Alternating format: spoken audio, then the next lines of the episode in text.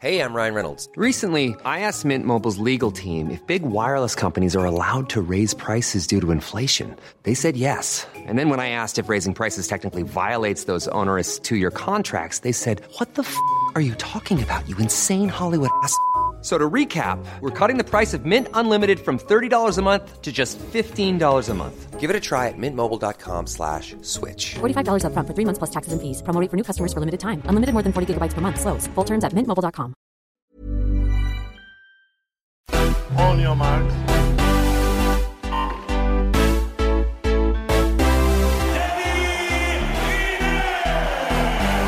Salut à tous, c'est l'heure olympique, votre podcast quotidien pendant les JO de Tokyo, une journée marquée par les qualifications des handballeurs, des basketteurs et des volleyeurs français pour la finale de leurs tournois respectifs.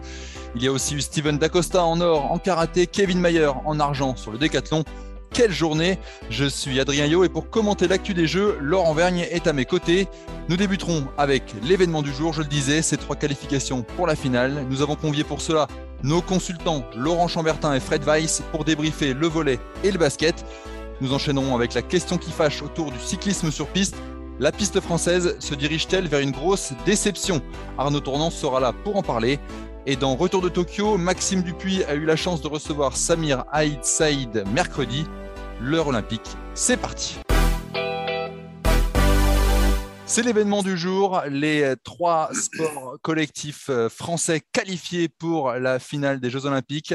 Et pour en parler, on a l'honneur de recevoir deux représentants d'entre eux euh, autour de Laurent Vergne qui est à mes côtés. Euh, messieurs, comment allez-vous? Fred Weiss d'un côté, Laurent Chambertin de l'autre. Je crois qu'on va bien, hein. je crois qu'on va tous bien, non, Laurent? Plutôt bien, ouais. J'ai On est j'ai- pas mal. j'ai plutôt, j'ai plutôt bonne mine, ça va. Ouais, Ah, c'est beau bien. gosse, beau Vous gosse. avez l'air en- vous avez l'air en forme. Alors, un, peu, un peu fatigué quand même. En tout Ça cas, vous, commence à tirer, quoi. vous nous avez fait vibrer euh, dans vos commentaires sur euh, les antennes d'Eurosport, que ce soit le France-Slovénie en basket ou euh, le France-Argentine en, en volley. On commence par où? On commence par le, par le basket? On commence par le basket, Ouais, bien par sûr. Allez Bien sûr. Bon, on est obligé de, de- de- de parler de, de cette fin de match euh, irrespirable. Et puis Batum, incroyable, qui réussit un, un- un contre euh, et qui empêche ce dernier panier. Euh, Fred, tu as retrouvé ta voix? Comment t'es? Moi, j'ai retrouvé ma voix à peu près. Non, mais effectivement, c'était c'était très difficile sur cette fin de match. Bien sûr, on s'attendait que ce soit compliqué. hein. Depuis que Luka Doncic joue avec la Slovénie, il n'avait pas perdu un match. Donc, euh, forcément, c'est un exploit de les battre. Mais, mais c'est surtout qu'encore une fois, on a eu un Nicolas Batum incroyable de bout en bout. Premier contre, c'est lui sur Doncic pour l'éteindre un petit peu. Et il termine par un contre aussi. Fantastique. Vraiment un, un énorme plaisir. On a eu peur, oui, mais euh, le plaisir C'est est là. encore, c'est encore mieux comme ça finalement. À vaincre sans péril, on triomphe sans gloire. C'est vrai. Médite sur cette parole. Bah, Laurent, Laurent, Laurent toi, Ouais. c'est- c'est c'est plutôt ça aujourd'hui. C'était plutôt facile par rapport au match contre la Pologne, si je peux me permettre.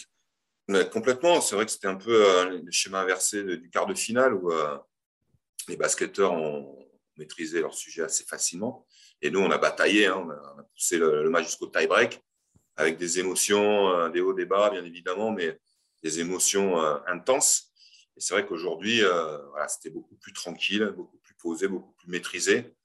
Alors effectivement, on est, on est dans le bonheur, hein, on est dans la joie, mais il manque ce, ce petit piment là qui, voilà, l'adrénaline Ah, sur. tu, fais, tu fais la fine bouche, Laurent, là, quand même. non, non, non, du tout, du tout, parce que je sais, je sais tout apprécier. Parce que pendant, nous, la retransmission du volet, on avait l'écran, euh, on avait l'œil euh, rivé sur, euh, sur la fin de match du basket. Et euh, des fois, il y avait des silences parce qu'on regardait, on regardait le, le basket. Et quand on a vu euh, Nico Batum faire le, le dernier bloc gagnant, voilà, nous aussi, on a explosé dans notre cabine. On, a, on a fait un peu de bruit à nos voisins. Ouais, ils nous ont un peu dérangé d'ailleurs. Nous, on, on voulait célébrer entre nous et eux, ils ont fait du bruit. C'est ça. insupportable, quoi. Mais avant- vrai Avant qu'on revienne au, ba- au basket, une petite question pour toi, Laurent. Est-ce que tu t'attendais justement à une victoire en 3-7 comme ça aujourd'hui contre l'Argentine? À quoi tu t'attendais comme match? Alors, moi, je m'attendais à, alors peut-être pas un match 3-0, bien évidemment, mais je, je savais que les, les Français allaient gagner. Euh, je savais qu'on avait l'avantage déjà en, en termes de, de- de profondeur de banc. On a une profondeur de Mm. banc qui est beaucoup plus euh, large. Et euh, les Argentins qui, déjà contre euh, les Italiens euh, avaient des signes de, fatigue déjà qui, euh, qui, qui appara- qui apparaissaient sur certains de, leurs joueurs. Donc je me disais, avec l'influx qu'ils ont lâché, plus les matchs qui s'enchaînent, on avait cet avantage de fraîcheur mentale et, de fraîcheur physique. Ensuite, je savais, je pensais que ça allait être quand même un petit peu plus bataillé, un petit peu plus ouais, compliqué. Mais en fait, on a abordé le match comme il fallait, tactiquement. Et, et les Argentins, ils n'ont jamais pu se dépêtrer justement du filet qu'on leur avait, du piège qu'on leur avait tendu. Donc, euh, après le premier set, franchement, j'étais très, très serein. D'accord. On n'oublie pas les, troisièmes, hein, les handballeurs. Alors, on en a pas mal parlé hier avec euh, Jim euh, sur la, qualification des Françaises. Là, c'est les Français qui sont aussi en finale, mais entre guillemets, c'est presque plus. En tout cas, c'est moins, moins une exception. C'est la quatrième fois d'affilée qu'ils vont en finale. Ils ont, ils ont battu l'Égypte en, demi-finale. Donc, euh, on a choisi plutôt de se, concentrer sur, euh, sur le volet et, le basket. Euh, pour revenir au basket, est-ce que est-ce qu'il y a eu un. Enfin, la France, c'était, c'était deux, deux équipes qui se tenaient. On a eu très peur parce que moi, je me rappelle dans la rédaction, il y a Glenn qui dit si on a moins de 3 points d'avance à 20 secondes de la fin avec Doncic, euh, je ne serais pas serein du tout. Euh, on a quand même senti une, maîtrise, non? Oui, on a, on a senti une maîtrise, mais on a sorti aussi des choses un peu bizarres. Comme je disais, Batum a réussi à, faire sortir un peu Doncic de son match. Alors, oui, il fait des stats encore énormes, mais finalement, le dernier shoot, c'est pas lui qui le prend, ce qui est plutôt très surprenant. Mm. Et, il fait confiance à, après Pelic, qui a bien joué, hein, qui a bien joué le coup, qui a permis à son équipe de revenir. Mais dans ce cas de figure, surtout lui qui joue en NBA, c'est le go-to guy. Le ballon à Doncic et c'est lui qui va jouer et faire la différence. Très surprenant cette fin de match. En tout cas, encore une fois, on a été effectivement serein dans le sens où même quand ils sont revenus, on a fait les choses pour continuer à être devant. On a fait les stops défensifs. Encore une fois, ça se joue à peu hein, parce que c'est une très belle équipe en face. Mais, voilà, le, le taf est fait. Qu'est-ce qui te bluffe le plus, Fred, dans cette équipe de France? Sur ce match, mais depuis le début de la compétition, ils ont commencé par battre les États-Unis, ce qui était un exploit, mais qu'aurait pu aussi, euh, d'une certaine manière, évidemment, ça donnait une énorme confiance, mais ça aurait pu être un piège aussi. Ils ont eu réponse à tout jusque-là. Qu'est-ce qui t'épate le plus chez eux?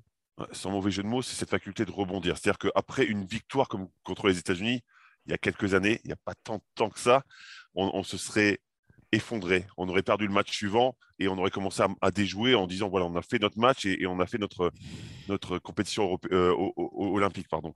Mais là, on a continué à être concentré. C'est la concentration qui me bluffe aussi parce qu'on est capable de bout en bout dans un match. Il y a des moments de faiblesse et c'est mm. pas Laurent qui va me dire le, contraire. Il y a des moments où, où les momentum sont plutôt pour l'équipe adverse, mais malgré ça, on reste concentré. On arrive à appuyer où ça fait mal et on se désolidarise jamais. Et il y a une autre chose qui m'a bluffé. Alors, je suis désolé, il y a plein de choses qui m'ont bluffé. Mais une autre, c'est cette faculté à trouver un leader différent à chaque fois. Quand, quand, Fournier a été bon, c'est lui qui a été mis en avant. On a vu TLC qui a été très bon aussi, alors qu'il sort du banc et finalement, il a apporté beaucoup. Nando De Colo qui passe un peu à travers son quart, qui est exceptionnel sur cette demi. Voilà, on a, on a trouvé toujours les, les, bonnes personnes au bon moment. Ouais, et ce que, tu disais, ce que tu disais, Fred, parce que je t'ai écouté euh, hier dans le club JO, euh, où tu parlais de Nico Batum et que sa très très grande force était d'être capable de rester en retrait quand on n'avait pas besoin de lui, mais de toujours être là quand il y avait besoin, que ce soit offensivement ou défensivement, surtout défensivement, on l'a vu aujourd'hui, mais cette capacité qu'il a à se mettre dans la lumière juste quand, il, quand on a besoin qu'il soit dans la lumière. Objectivement, si tu veux que Nicolas Batum te mette 20 points par match, il en a les capacités, hein, c'est clair. Sauf qu'il n'y a qu'un seul ballon en basket. Et quand tu as Nando De Colo, quand tu as Evan Fournier qui sont sur le terrain, bah, c'est eux les premières options offensives. Donc, il doit se mettre en retrait. En fait, en tous je ne sais pas s'il doit le faire, mais en tous les cas, il a l'intelligence de le faire, qui permet de, laisser jouer ces, deux, ces deux monstres. Mais quand un des deux ne répond pas, ou quand il a besoin de plus de points, il est capable justement d'apporter autre chose.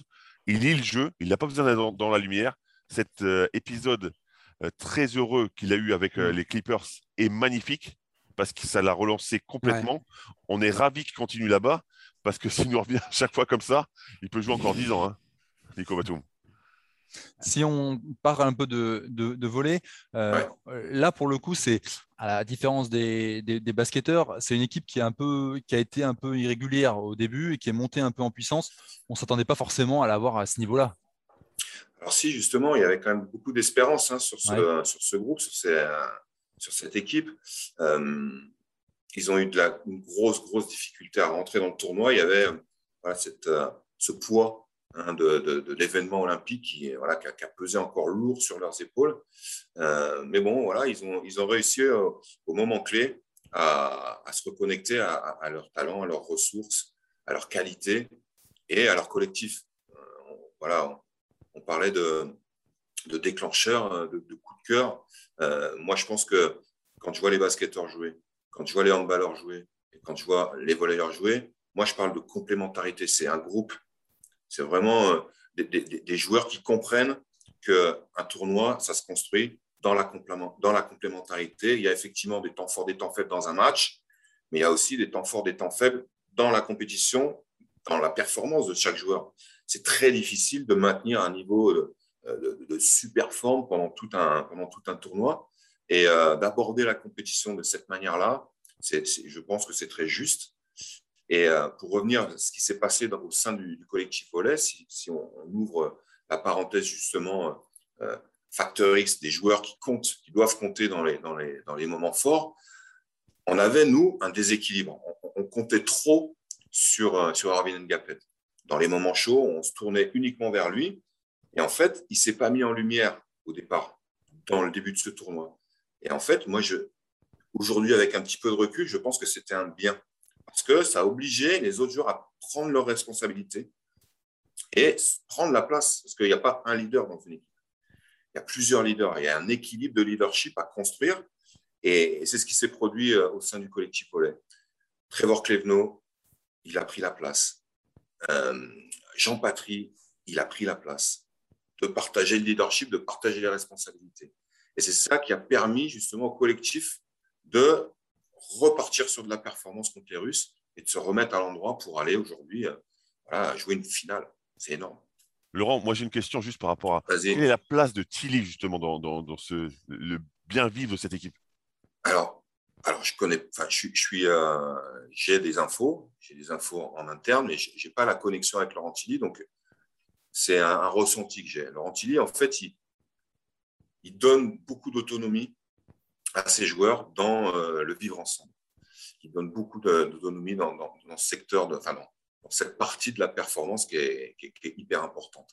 Il est très rigoureux, très organisé sur la planification, sur les plans de jeu, sur l'entraînement, euh, sur la technique, bien évidemment, mais tout ce qui est euh, équilibre de vie, recherche de, liens, construction de la cohésion, il y a beaucoup d'autonomie de, la part des joueurs.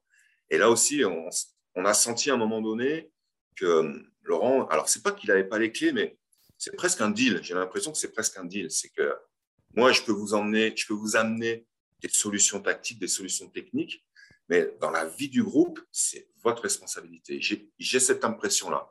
Alors, c'est peut-être pas aussi tranché, mais je pense que voilà, il y a ça qui se joue dans, ce groupe-là. Euh, et, là aussi, à un moment donné, c'est OK, nous, staff technique, on a notre responsabilité dans la préparation des matchs, dans l'équilibre des matchs, dans le fait d'apporter des solutions technico-tactiques. Mais quand il n'y a pas de gaz, c'est à vous, les gars. Alors, j'exagère un peu une fois de plus, mais je pense qu'on ne doit pas être loin de ce, qui se, de ce qui se passe dans cette équipe. Et inversement, enfin pas inversement, mais la, même question, Fred, que tu posais à Laurent euh, sur Vincent Collet, qui lui aussi là depuis très très très longtemps, qui connaît euh, très très bien son groupe, qui a eu une grande expérience des jeux. Quel est son, comment tu vois son, son rôle dans ce groupe-là? Alors moi, j'ai trouvé excellent. Vincent Collet, je l'ai trouvé excellent tactiquement.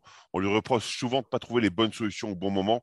Moi, je pense, quand je pense à un match, typiquement, c'est le match contre les Team USA où on oppose à leur small ball un big ball. Si vous me mm. passez l'expression, c'est pas très joli. Mais, explique, explique. En fait, au lieu de jouer petit, c'est-à-dire qu'on affronte une équipe qui joue petit parce que par obligation, les États-Unis ont, des joueurs de, petite taille, en tout cas pas de grands joueurs. J'ai failli dire encore de big men. Donc, quoi, c'est vraiment un, truc de, basketteur. Et, nous, on, s'est dit, ben, OK, vous, vous allez jouer petit, on va jouer grand. C'est-à-dire qu'au lieu de, jouer avec euh, des, un poste 4 de petite taille, c'est-à-dire Gershon Yaboutsele ou peut-être même Nico Batum, on a tenté le coup de jouer avec un Vincent Poirier qui fait 2 m 13. C'est-à-dire qu'en association dans la raquette, on avait Vincent Poirier et euh, Rudy Gopert ou Vincent Poirier et euh, Mousfal. Et à partir de là, on a proposé des choses différentes que personne n'a fait. Et pour l'instant, euh, ça, nous a plutôt euh, réussi. Et autre ajustement tactique, celui d'aujourd'hui. On, on s'est relayé sur Doncic, on l'a fatigué. Et finalement, est-ce que ce n'est pas une des raisons pour laquelle, à la fin, il ne prend pas le dernier shoot?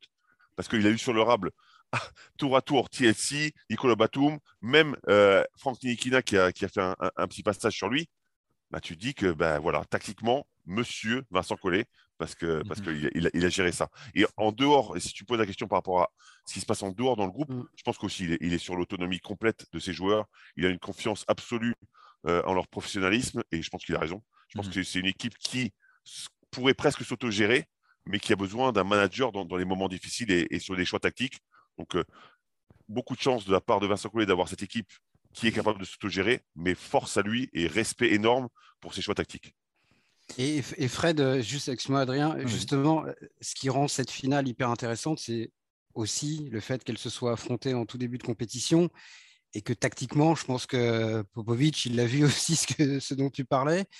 À quoi tu t'attends euh, samedi à ce, au niveau tactique, à ce niveau-là? Alors déjà, je m'attends à plein de choses et pas uniquement tactique. La problématique, c'est qu'ils ont récupéré trois joueurs des finales une journée avant. Donc, euh, cette équipe de Team USA avait vraiment un problème de collectif, qu'il soit offensif comme défensif. Donc, je pense que là, ils auront le temps de préparer. Je pense que Popovic n'a pas envie de rentrer à la maison en perdant encore une fois contre la France, deux fois dans la même compétition olympique. Et trois fois de suite. Et trois fois de suite en plus. je ne suis pas sûr qu'il rentre. Je crois qu'il est en train de demander un passeport slovène pour, jouer avec, pour coacher euh, Mike Toby. Euh, donc, euh, donc oui, je, je, pense que tactiquement, ça va être hyper intéressant ce qu'il va proposer. Maintenant, encore une fois, avoir la capacité de Vincent Collet à réagir à ça et à proposer des choses innovantes qui vont nous permettre de, de, de peut-être gagner ce match, pourquoi pas. Et au-delà du tactique, toi, tu as vécu, Fred, une finale olympique à Sydney en 2000. Est-ce qu'il y a des, erreurs à ne pas commettre euh, dans les heures et les deux jours qui précèdent une finale? Je ne sais pas, le, risque peut-être d'avoir déjà joué sa finale avec ce match tellement fort en émotion et qui est une performance historique. Euh, sans donner de conseils, hein, mais comment tu, pourrais voir ça, toi? Moi, je, je verrais ça, hein, ne pas écouter Laurent.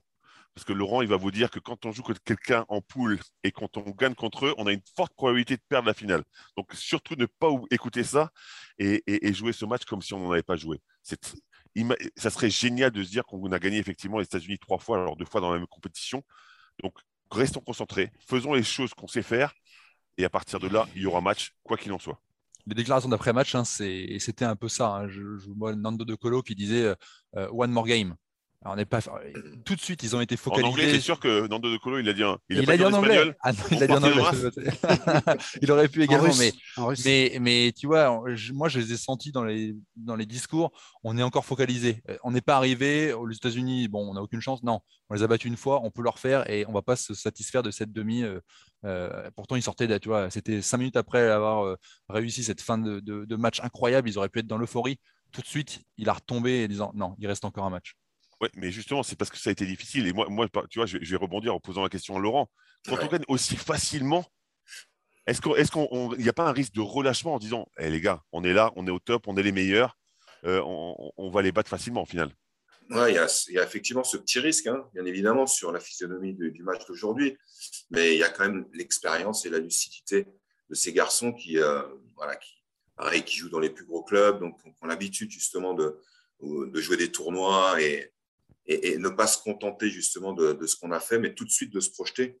Et, euh, là aussi, euh, Adrien, tu parlais de, déclaration post-match.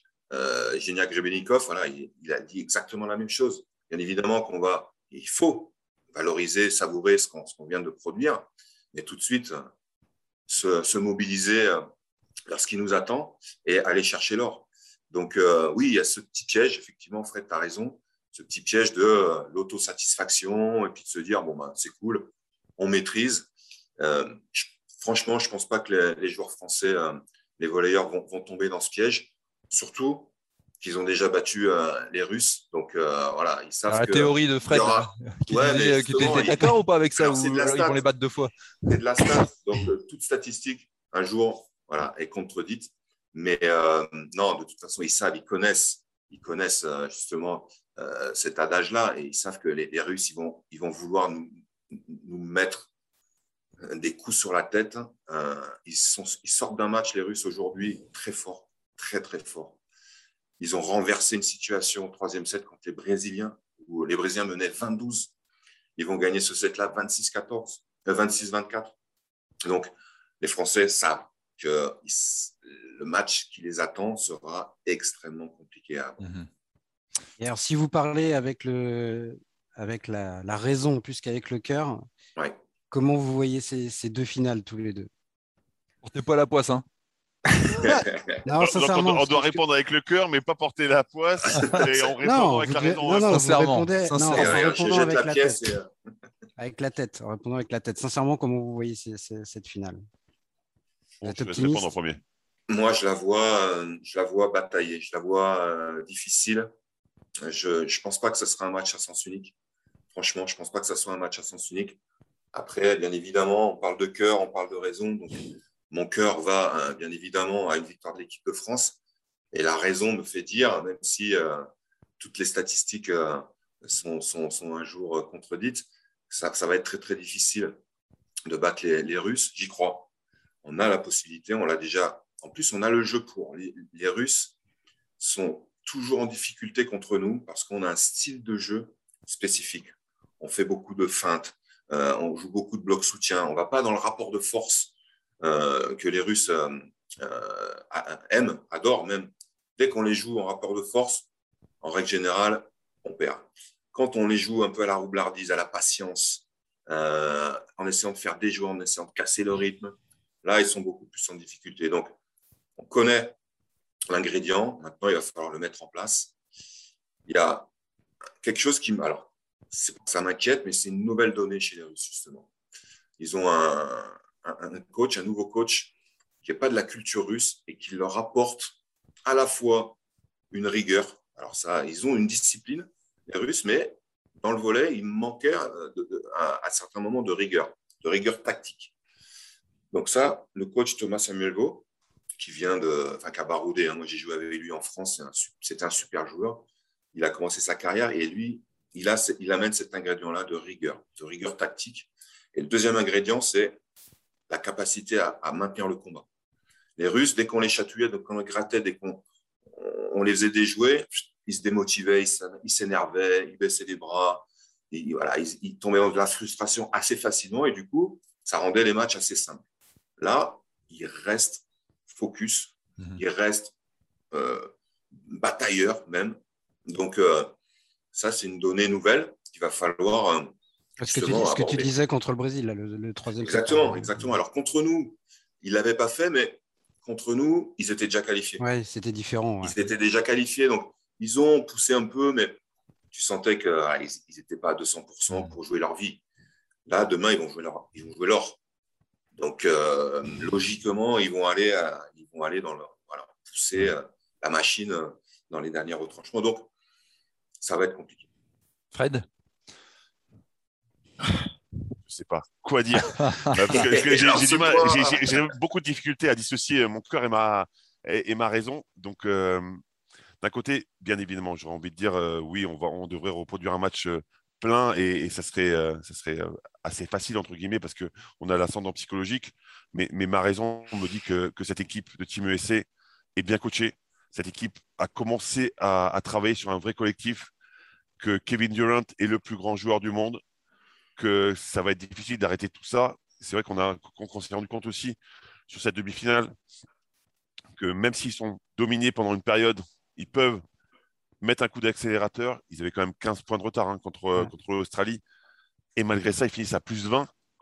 Donc on se dit qu'ils ne s'avouent pas, pas perdants à aucun moment, pas battus, qu'ils travaillent dur maintenant en équipe, que effectivement, c'est un peu long à l'allumage et, ça, ça peut être bénéfique pour les Français, mais, mais qu'ils se sont fait avoir une fois. Hmm. Donc, euh, donc euh, cette équipe a de la ressource, qu'elle est capable, avec encore une fois un grand coach, pas Serge Popovic, mais Greg, qui, qui, peut vraiment apporter des, choses tactiques intéressantes, je, ça sera difficile. Ça sera difficile, bien plus difficile qu'on l'imagine et bien plus difficile que ce qui s'est passé euh, sur la, demi, sur, euh, sur la phase de poule. Pardon. On réglera nos réveils, en tout cas, messieurs. 4h30 pour euh, France-USA samedi matin. Donc, il ne faut pas se louper. Et puis 14h15 pour France-Russie. En tout cas, c'est à, moi que tu mets un coup de pression. Il ne faut pas tout faire. Attention, a priori, Laurent, ça doit aller quand même. Trois réveils. En tout cas, qu'on gagne ou qu'on perde, on veut euh, vous entendre, vous enflammer et, nous régaler sur euh, les antennes d'Eurosport. Merci d'avoir participé à, l'heure olympique. On croise les doigts. Et, à euh, et on dit euh, allez les bleus. Allez, les bleus, allez, on est d'accord. On passe à la séquence suivante, la question qui fâche avec Arnaud Tournant. La question qui fâche aujourd'hui, on va se poser la question est-ce que la piste française se dirige-t-elle vers une grosse déception? Pour en parler, on reçoit Arnaud Tournant, notre consultant, euh, ancien pistard, euh, aux côtés de Laurent Vergne et de Christophe Godot. Messieurs, euh, grosse déception jeudi avec Benjamin Thomas. On attendait l'or sur l'Omnium. Finalement, il termine quatrième. Je vais, je vais euh, prendre la parole parce que effectivement, je, je, viens, je viens de commenter la, la course et effectivement, on attendait euh, Benjamin Thomas. C'était un, un espoir de médaille. hein. C'était certainement euh, la la médaille sur laquelle on, on- on avait le, le- le plus de, de chance, euh, le plus de, de- d'espoir euh, de, victoire, même pas de podium. Là, on parlait du titre olympique. Euh, et effectivement, euh, Benjamin, euh, bah, ça s'est moins bien passé qu'à l'habitude. Il termine en plus à la plus mauvaise place, quatrième. Euh, ça s'est joué dans la, dernière épreuve. Il a été sur le podium, je pense, jusqu'à 20 tours de l'arrivée. Euh, et sur, euh, une dernière action, euh, euh, il descend de ce podium. C'est euh, rageant, rageant déjà pour lui parce que c'est un garçon qui le mérite, hein, qui, a, qui, a, qui a fait de nombreuses médailles au championnat du monde, qui a, qui a porté un peu cette équipe de France euh, endurance. Euh, c'est rageant de, de, le voir échouer, euh, mais en même temps, le, le niveau mondial était aujourd'hui euh, assez exceptionnel. Euh, des garçons qui ont, euh, qui ont assuré. Et c'est pas le seul qui est hors du, du, podium et qui euh, voilà quand on prend le, le néerlandais Van Skip qui, qui, a aussi lui trusté les, podiums mondiaux et qui est lui aussi dehors. Voilà c'était la journée où il fallait être exceptionnel et Benjamin Thomas a, a, juste été bon on va dire ça comme ça tu disais, il a failli, euh, il était sur le podium jusqu'à 20 tours, il était sur le podium jusqu'à deux tours de l'arrivée, il s'est fait reprendre à la fin. Laurent, euh, toi, tu as suivi euh, avec Christophe, c'est encore plus tragique la façon dont ça s'est déroulé. Oui, alors c'est vrai qu'il perd officiellement sa place sur le podium euh, entre un et deux tours de l'arrivée, peut-être même sur la cloche, je ne sais plus, mais c'est vrai qu'on a senti, je pense que ce que voulait dire Arnaud, c'est que le oui. mouvement qui est déclenché par, par le néo-zélandais, il est enclenché dans les 20 derniers tours et on, même si ça se joue à peu de choses, on sent qu'ils vont reprendre un tour et que donc il va avoir ses 20 points de bonus avec en plus les sprints qui étaient au milieu. Donc on avait compris quand même malheureusement depuis quelques tours que ça ne sentirait pas bon du tout pour Benjamin Thomas. Et c'est vrai que bah, c'est une grosse déception parce que c'est lui qui avait dit je viens pour l'or, si je termine avec de l'argent ou du bronze, ce sera une déception. Donc, il aurait été déçu d'être sur le podium si ce n'était pas sur la plus haute marche. Là, il n'est même pas sur le podium. Donc, c'est vraiment une grosse, grosse déception. Moi, je ne sais pas ce qu'en pense Arnaud, mais j'ai l'impression que tout s'est joué plus que sur la course au point, sur l'élimination, qui est la troisième ouais. épreuve. Parce qu'après les deux premières épreuves, il est, il est très bien. Ils sont trois à égalité euh, en tête du classement. Et dans l'élimination, donc on rappelle pour les, pour ceux qui n'auraient pas suivi ou qui, ne connaissent pas bien l'Omnium, bah, l'élimination, ça porte bien son nom, c'est-à-dire qu'on tourne et tous les deux tours, on élimine le dernier à couper la ligne et ainsi de suite. Et Benjamin Thomas a fini sixième, je crois, ce qui n'était pas dramatique en termes de classement, mais en revanche, il a fait beaucoup, beaucoup, beaucoup d'efforts parce qu'il s'est assez vite retrouvé euh, à la limite. Et je crois qu'il y a trois, quatre fois avant d'être éliminé où il est vraiment juste et donc il produit un gros effort. Et je me demande si dans la course au point, il lui a pas manqué cette énergie-là bah, pour peut-être essayer de s'échapper, prendre un tour, parce qu'on l'a vu avec Viviani et avec, euh, Campbell, Stuart Campbell, c'était décisif de prendre un tour pour s'assurer une place sur le podium, à part pour le Britannique qui lui était largement devant. Je ne sais pas ce que tu en penses, Arnaud. Si, c'est totalement ça. En fait, euh, ce, qui est, rageant, c'est que euh, on commence cette épreuve d'Omnium, c'est quatre, euh, quatre épreuves en tout. On commence par la course au scratch que Benjamin Thomas euh, maîtrise parfaitement, c'est son point fort, c'est euh, je n'ai pas souvenir de l'avoir vu se louper sur une course scratch. Il se positionne idéalement, il monte déjà sur le podium, euh, il se met à l'abri, euh, il prend un tour d'avance, donc il, voilà, il assure vraiment, il joue la sécurité. Derrière, on a la course tempo où là on marque un, point seulement sur le premier coureur à couper la ligne. Donc c'est une course qui est hyper usante. C'est celle-là qui fait mal aux jambes. Et, même sur celle-là, il arrive à aller chercher mmh. les points. On a Van Skip qui, voilà, qui joue au chat et à la souris avec le peloton, qui va remporter cette épreuve-là en particulier. Mais derrière lui, c'est Benjamin Thomas qui marque le plus de points. Donc là encore, Benjamin Thomas est présent sur la deuxième épreuve. Et la troisième épreuve, euh, qui est une épreuve piège, parce qu'effectivement, on élimine tous les deux tours le dernier à franchir la ligne.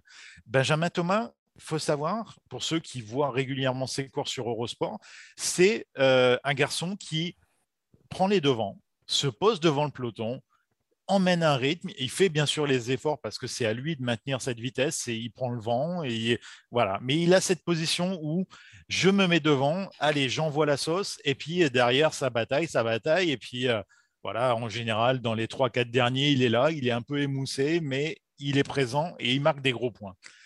Là, ce qu'on a vu sur, euh, sur cette épreuve, eh ben, ce n'est pas le Benjamin Thomas qu'on peut voir habituellement. C'est peut-être là où il a laissé l'énergie qui lui a manqué sur la course au point, parce qu'on ne va pas dire qu'il a fait une mauvaise course au point, il a été faire des classements, il a essayé de, de, s'extraire du peloton plusieurs fois, il a même pris un tour sur le peloton, donc on ne peut pas dire qu'il fait une mauvaise course au point. Mais tout simplement, dans les 20 derniers tours, là, quand le néo-zélandais euh, emmène son action pour prendre un tour au peloton et pour monter sur le podium et indirectement faire descendre euh, Benjamin Thomas, eh ben, cette énergie, on voit, on voit Benjamin Thomas qui essaye d'y aller et en se rasseyant sur la selle, on comprend que qu'il n'y a plus rien dans les jambes, mmh. qu'il est vide. Et cette force qui lui manque, à mon avis, et ça ne reste que mon avis, mais c'est ce qu'il a, c'est tous les efforts qu'il a dû faire sur la course à l'élimination, parce que d'habitude, plutôt que d'assurer ce tempo, il a dû batailler sur les sprints, revenir, enchaîner. et ça, sur l'élimination, ça dure. Allez, pour les grands champions, on peut faire six sprints. Et au bout de six sprints, ça explose et c'est ce qui est arrivé. Si on élargit un petit peu, euh, aujourd'hui, il y avait aussi le Dam et, la vitesse. Euh, grosse déception pour euh, Mathilde Gros et, Sébastien Vigier. J'en reviens à cette question qui fâche. On était, on attendait peut-être trop de la vitesse. et du coup, on a, alors on peut pas non plus leur cracher complètement dessus parce que c'est les seuls qui ramènent une, une médaille en vitesse par équipe, mais on en attendait un peu plus. Christophe? Mais en fait, c'est cette euh, médaille de bronze en vitesse par équipe qui a un peu euh, changé la donne. On les imaginait pas forcément là. Les trois de la vitesse par équipe, euh, ils débutaient ensemble dans une grande, compétition internationale. Donc cette médaille de bronze, elle est vraiment exceptionnelle. Et de ce fait, on s'est dit qu'en vitesse individuelle, peut-être qu'il y avait quelque chose à jouer. Et Ryan Elal sort en 32e de finale, il passe pas en repêchage. Et Sébastien Vigier, ça a été compliqué il est passé en 32e assez facilement, mais derrière, il se fait sortir en 16e, il sauve sa place en repêchage, il se fait sortir en 8e, il sauve sa place en repêchage, et en quart, face au néerlandais, ça passe pas. En fait, on l'a vu, il était, était vraiment un tout petit peu juste par rapport au, vraiment aux meilleurs mondiaux, il se fait sortir par le néerlandais, il se fait sortir par Webster. Voilà, ça c'est le très haut niveau mondial. Et Mathilde Gros, c'est pareil, c'était un, espoir, même si euh, le y a toujours une part de, loterie. Euh, c'est une déception aussi, Arnaud? Oui, alors je, te remercie Adrien. Je vais encore me faire plein d'amis dans le monde du cyclisme. Tu dis ce que tu veux, euh, personne non, non, non, non, mais je, alors ceux qui me connaissent euh, le, le, le, savent. Je, euh, voilà, il faut appeler un chat un chat. Quand on, quand on gagne, on est, on est toujours très content, mais quand on perd, il faut accepter aussi la défaite. C'est là aussi où on voit les, les vrais champions. c'est facile comme ça d'extérieur de dire ah bah, il s'est loupé, il a réussi. Euh, oui, c'est très facile. Euh, on n'a pas tous les tenants et les aboutissants. Ce qu'on sait, c'est que aujourd'hui, c'est pas qu'on a envie de critiquer Mathilde, c'est pas qu'on a envie de critiquer euh, Sébastien ou même ou même Ryan. cette équipe de France, elle est jeune, elle manque d'expérience, elle est aussi dans un contexte qui fait que bah, ces derniers mois, on a eu quasiment aucune compétition. L'équipe de France, ça fait plus d'un an qu'on ne l'a pas vue sur la scène mondiale. Euh, on ne l'a pas vu au championnat d'Europe euh, en Hongrie euh, au mois de novembre 2020. On devait avoir les championnats d'Europe là 15 jours avant les JO. ils ont été annulés. on n'a pas eu de championnat de France. Ils auront lieu juste derrière les Jeux. Donc c'est vraiment difficile parce que on, arrive sur ces JO Tokyo dans une inconnue totale. Aujourd'hui, ce qu'on peut comme ça d'extérieur tirer comme bilan, c'est qu'effectivement, Mathilde, elle doit être au-dessus de, son niveau. On ne peut pas se, se satisfaire de cette non-qualification, même pour une petite finale. Elle se fait sortir euh, en quart de finale euh, avec les qualités et les choses qu'elle nous a déjà montrées. C'est pas être méchant avec elle, c'est de se dire euh, aujourd'hui, Mathilde, non. Maldite, Mathilde Gros, ça doit être ça doit être une ténor. Ok, on a beau nous parler de génération Paris 2024, mais Paris 2024, ça va pas juste se, dérouler en, 2024. Il faut le préparer, il faut tester le haut niveau. Il y, a, des filles qui ont son âge et qui sont aujourd'hui, même peut-être en demi, en, en, petite finale, qui sont pour certaines en, grande finale. elle a rien à envier physiquement. Elle a autant de qualité que ces filles-là. Par contre, elle n'est pas là. Et, c'est là la question qu'il faut se poser, c'est que euh, le problème, il n'est pas physique, il n'est pas matériel parce que la fédération a, investi énormément euh, dans la préparation et dans l'accompagnement des athlètes. Ça, je pense qu'on nous en a assez parlé pour le savoir aujourd'hui. Par contre, il reste un problème, c'est que malgré ces investissements, malgré ces athlètes de qualité, malgré cette jeune génération qui a tout à construire, eh ben, le résultat, il n'est pas là, lui. Hmm. Donc, euh, ouais, on est observateur, on est extérieur, c'est facile. Alors, c'est quoi? C'est la tête? C'est l'encadrement? C'est quoi? Ça, ça c'est la, grande question. Euh, je, je, lisais un article euh, d'un grand quotidien français hier, qui n'est pas forcément un quotidien sportif, où apparemment l'équipe de France cherche un manager qui serait capable de gérer les égaux. quand vous avez le monde journalistique qui annonce ça euh, c'est pas moi. Hein. Euh, le, quotidien, c'est Le Monde, hein. donc c'est pas c'est pas le petit euh, le petit papier régional. On est quand même sur voilà sur sur un, grand un grand média qui annonce que l'équipe de France cherche un manager pour gérer les égaux. Ben, quand on fait la traduction, on se dit ouais, ils doivent pas forcément bien vivre ensemble. ça doit pas être tous les jours facile, que ce soit entre les athlètes ou peut-être les athlètes, les entraîneurs, mais on comprend qu'il y a quelque chose. Donc, euh, je pense que c'est pas le c'est pas le vélo qui est en question, c'est pas le euh, c'est pas la politique euh, fédérale qui est qui est forcément à remettre en cause. C'est qu'à un moment, effectivement, si déjà on nous annonce ça, hmm. il doit y avoir un problème quelque part. Et il faut pas oublier, hein, se séparer de son entraîneur principal au mois d'avril, sachant qu'on dispute les Jeux au mois d'août. Je crois que la réponse elle est faite. Hmm. Hmm. Vas-y, Christophe, tu veux rajouter Mais dans un passé récent, euh, il y avait aussi des gros égaux. On pense à Grégory Boget et François Pervis. C'était quand même euh, deux énormes égaux et deux énormes palmarès et ça posait pas de problème à ce moment-là. Oui, mais qu'est-ce qui fait la différence? Qu'est-ce qui fait la différence? C'est que c'est des garçons euh, qui, bah, qui avaient plus d'expérience, qui étaient plus avancés. ils n'ont pas 22 ans, ils n'avaient pas 24 ans. Aujourd'hui, tu prends cette équipe de France sprint, c'est 20 ans, 22 ans, 22 ans, 24 ans. Voilà. Euh, François Pervis, euh, quand il est triple champion du monde euh, à, Cali, il a quasiment 29 ans, 30 ans. Grégory Boger, il vient de prendre sa retraite. si je ne me trompe pas, il doit être pas loin des, pas loin des 34, 33, 34. Voilà ce qui fait la différence. Et c'est aussi une génération qui est issue de celle que, bah, dont, je faisais partie, mmh. où euh, effectivement, si je prends mon cas perso, et là je vais prendre mon exemple, c'est plutôt un exemple, c'est pas un cas perso. Euh, moi, quand je suis rentré euh, en équipe de France, j'avais des, éléments moteurs comme Florian Rousseau, comme Frédéric Magnier, comme Félicia Ballanger, et c'est des gens que je regardais avec respect et qui m'ont poussé à donner le meilleur de moi-même. Euh, aujourd'hui, cette jeune génération, peut-être qu'elle manque euh, de ses repères, euh, peut-être qu'elle n'a pas assez appris de, ses, anciens, entre guillemets, et peut-être qu'aujourd'hui, ben, quand on arrive au haut niveau et qu'on a besoin de conseils, qu'on a besoin d'approche, peut-être qu'il manque quelque chose. Si on essaie quand même de tirer une note positive sur tout ça et sur ces, fins de jeu, est-ce qu'il y a encore une médaille à aller chercher? On sait qu'il y a la, course américaine hommes et femmes, il y a, le Kirin homme. Euh, est-ce qu'il faut y croire pour essayer de, terminer sur une bonne note? On va éviter de, on va essayer, on va éviter de se mettre la corde au cou tout de suite. Hein. Euh, euh, il reste effectivement de belles choses.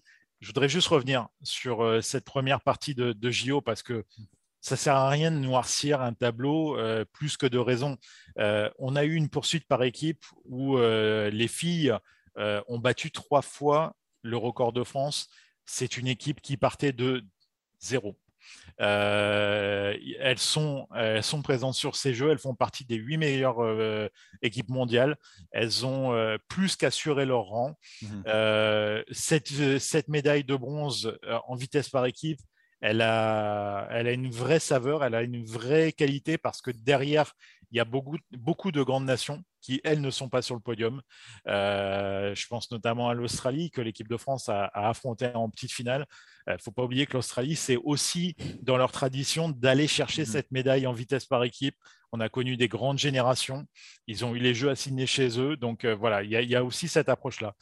Effectivement, on ne va pas noircir le tableau parce qu'il nous reste du- des belles choses à faire, notamment bah, les filles qui faisaient partie de cette poursuite qui vont se présenter sur, euh, sur l'américaine. Mhm. Euh, là aussi, on sait qu'il y a toujours une part de hasard, qu'il y a toujours euh, des faits de course qui peuvent perturber des équipes qui seraient au-dessus du lot. Ouais. Et nos Françaises, elles peuvent très bien figurer, sans, sans, sans parler d'outsider ou de favori, elles peuvent très très bien figurer. On a vu que Benjamin Thomas, bon, bah, aujourd'hui, ça suffisait pas, mais euh, on va le revoir sur l'américaine et euh, il existe des jours où on est bien et des jours où on est moins bien. Espérons qu'aujourd'hui, c'est un jour moins bien pour que le jour de l'américaine, ce soit un bon jour. Euh, il reste le Kérin masculin, là aussi, toujours une, une partie de hasard. Et moi, je, je veux croire euh, en la qualité de nos athlètes. Il reste la vitesse individu- individuelle pour, euh, pour Mathilde.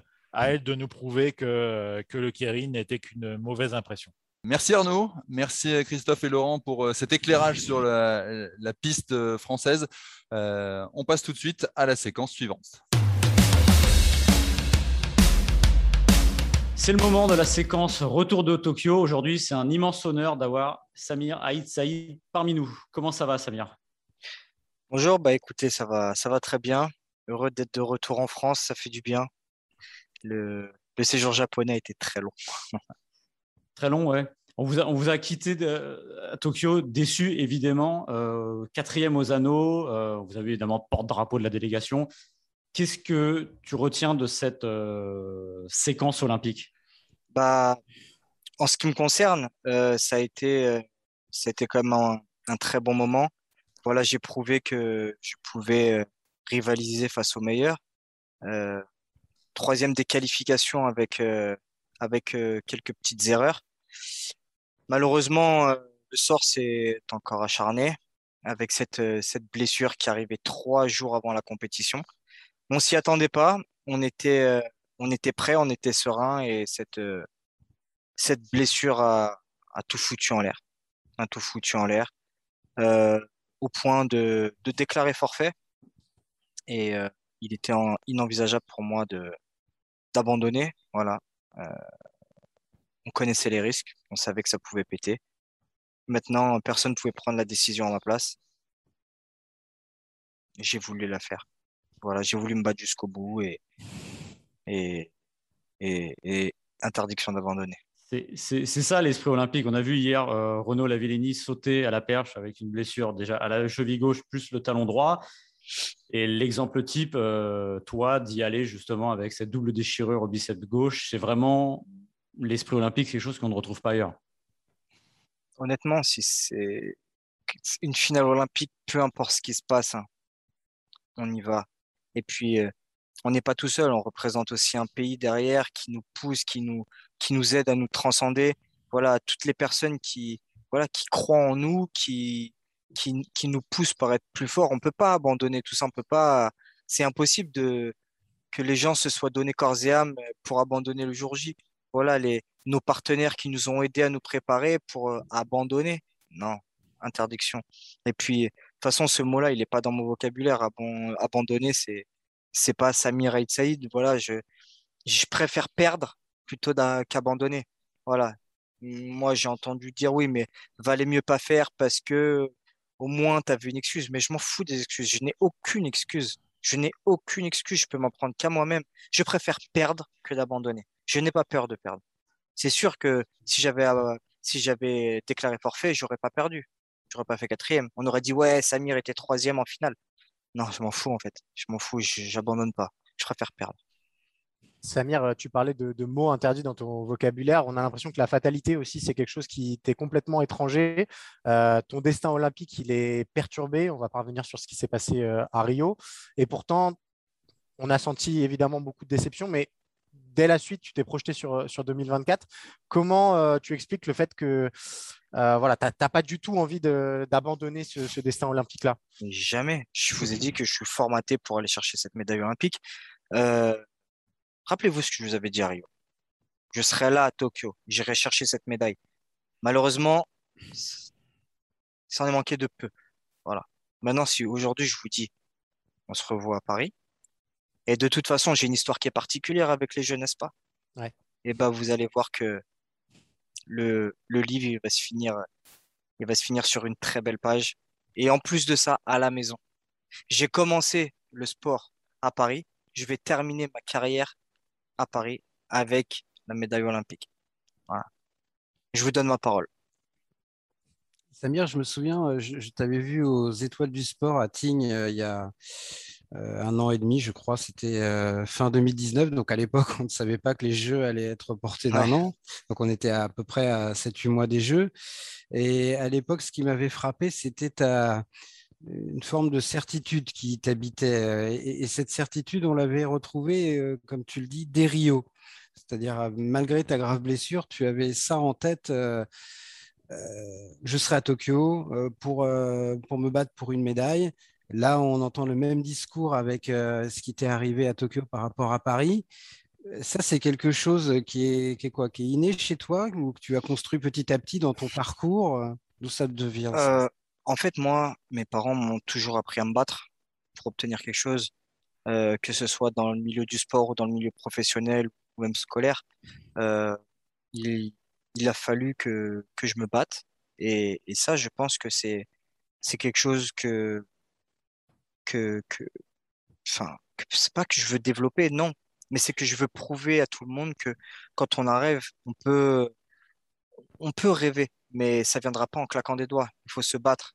Il faut se battre pour obtenir euh, ce que l'on veut. Et, voilà, moi, je suis habité, entre guillemets, par euh, cette, euh, cette médaille olympique. Je l'ai dans mon cœur déjà et je veux qu'elle soit autour de mon cou. Maintenant, rêver, c'est beau, mais faire, c'est mieux. Voilà, voilà pourquoi je ne lâcherai jamais cet objectif de tête tant que, de ma tête tant que, que je ne l'aurai pas. C'est pas Samir, c'est pas moi. Moi, j'ai une autre question un peu de profane par rapport à ta finale et ta blessure. Un, un œil euh, qui n'est pas avisé comme le mien, je ne suis pas un spécialiste de la gymnastique. Quand je regarde ta finale, je ne vois pas que tu es diminué. Est-ce que tu peux nous expliquer en, en quoi, euh, sur quel mouvement, sur quel type de mouvement ça te pénalise cette blessure-là? Et, et- et- et qu'est-ce que ça te fait perdre en termes de points? Ça, Qu'est-ce que tu aurais pu faire comme performance si tu n'avais pas été blessé? Alors, honnêtement, cette douleur, euh, je crois que elle a été euh, pendant une minute, je sais pas combien a duré mon mouvement, mais cette douleur, elle a été, euh, allez, de 11 sur une échelle de 10.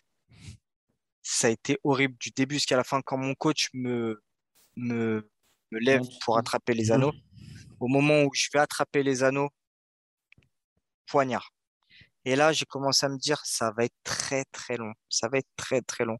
Et à chaque fois que je, je faisais une force, je sentais vraiment sur mon biceps, ça faisait crac, crac, comme une fermeture éclair.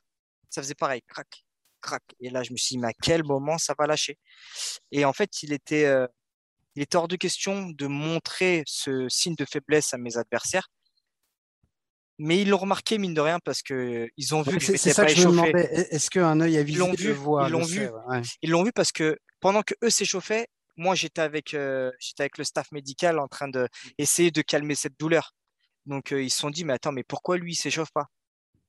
Et, et ils ont capté quand, surtout quand, quand le kiné m'a fait un garrot à la fin, Mhm. je les voyais parler en, en se montrant, en se touchant l'épaule.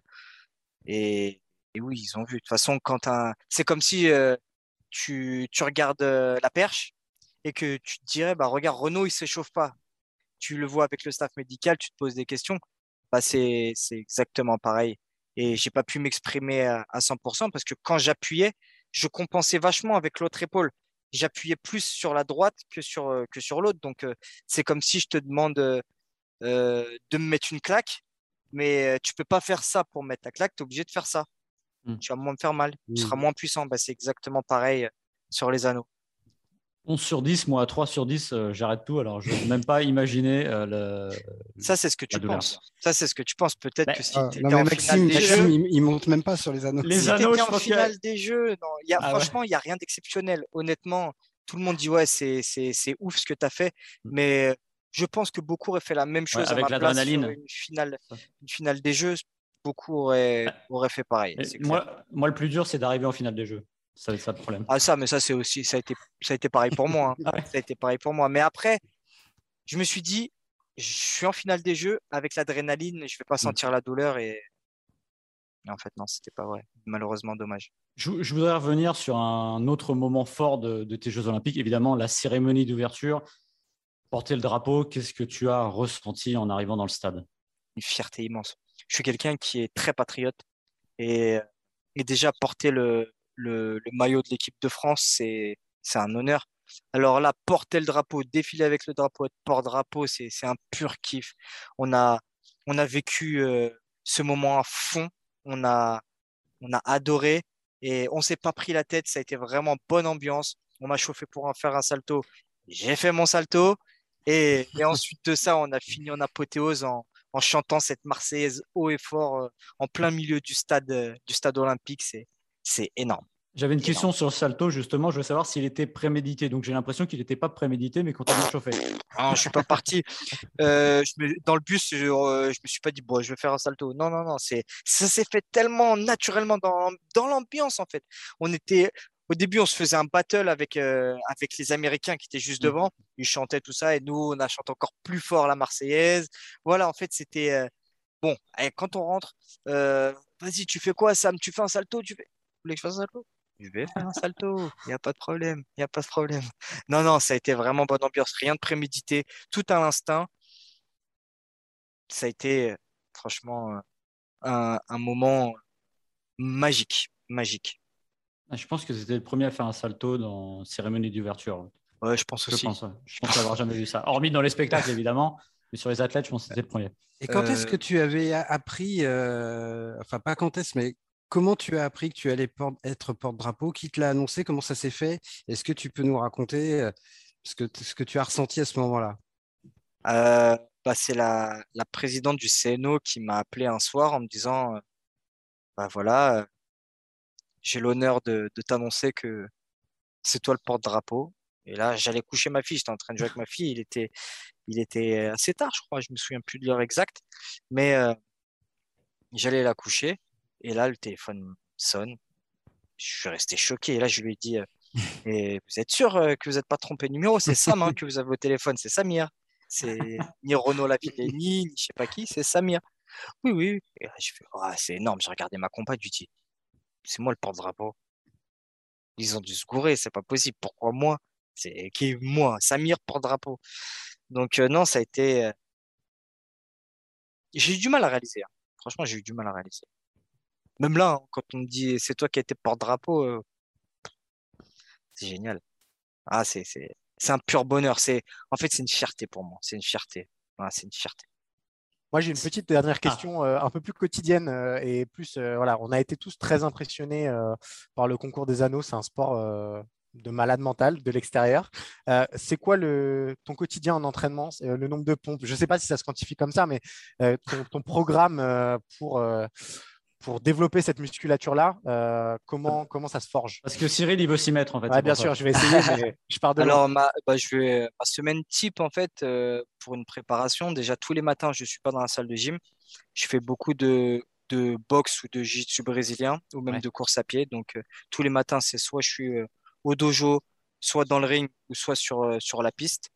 Et les après-midi, là, je fais vraiment que du spécifique, euh, spécifique anneau, où là, voilà, je fais un travail de force sur, euh, sur les anneaux avec euh, la croix de fer, les avions, tout ce que, tout ce que je travaille. Et euh, après, j'ai inventé une figure et elle m'a demandé Ouais. beaucoup, beaucoup, beaucoup de travail à, à faire avant de la présenter aux Jeux Olympiques. Et euh, donc voilà, je, je travaillais vraiment à fond. J'avais facilement 35 heures, 35 heures par semaine de, de taf. Mais, euh, mais voilà. Donc le matin, prépa physique, travail de foncier sur la piste avec, euh, voilà, avec des sprints de longue distance, euh, ou alors boxe, jiu-jitsu brésilien, et après-midi, euh, salle d'échec. Merci Samir, merci beaucoup d'être venu. Immense plaisir. Euh, J'ai envie de te dire, on se retrouve ici dans trois ans, même peut-être pas même jour, mais à peu près même moment, et avec évidemment la médaille. Ouais, parce que là, j'ai la médaille en chocolat. C'est pour dans trois ans. Premier. Je parle Merci pas dans le beaucoup. Samir. Merci, À Merci beaucoup. bientôt. Salut. L'heure olympique, c'est fini pour aujourd'hui. Euh, J'espère que vous avez apprécié euh, ces différents échanges. On se retrouve demain pour un nouvel épisode. Euh, D'ici là, n'hésitez pas à nous noter sur toutes les bonnes plateformes d'écoute et à vous abonner également. Comme ça, vous recevrez les nouveaux épisodes directement sur votre smartphone. Merci à tous d'avoir participé et on se dit à demain. Salut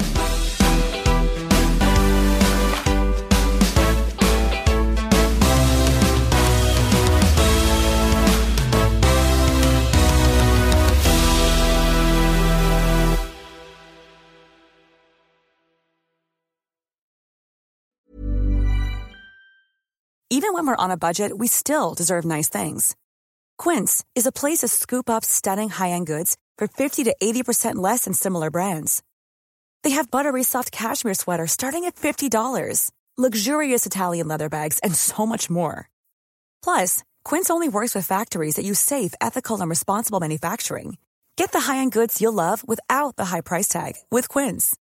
Go to quince.com slash style for free shipping and 365-day returns.